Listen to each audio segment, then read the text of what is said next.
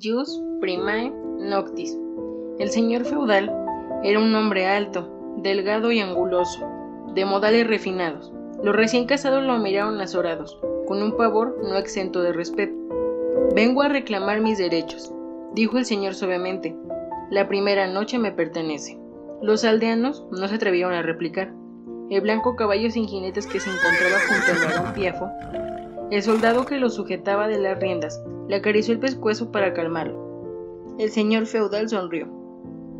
Vas a venir conmigo al castillo, pichoncito, dijo.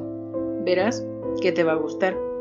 Acto seguido obligó a su corcel a dar la media vuelta y se alejó en dirección del fuerte señorial, no sin antes haber hecho una seña a sus guardias.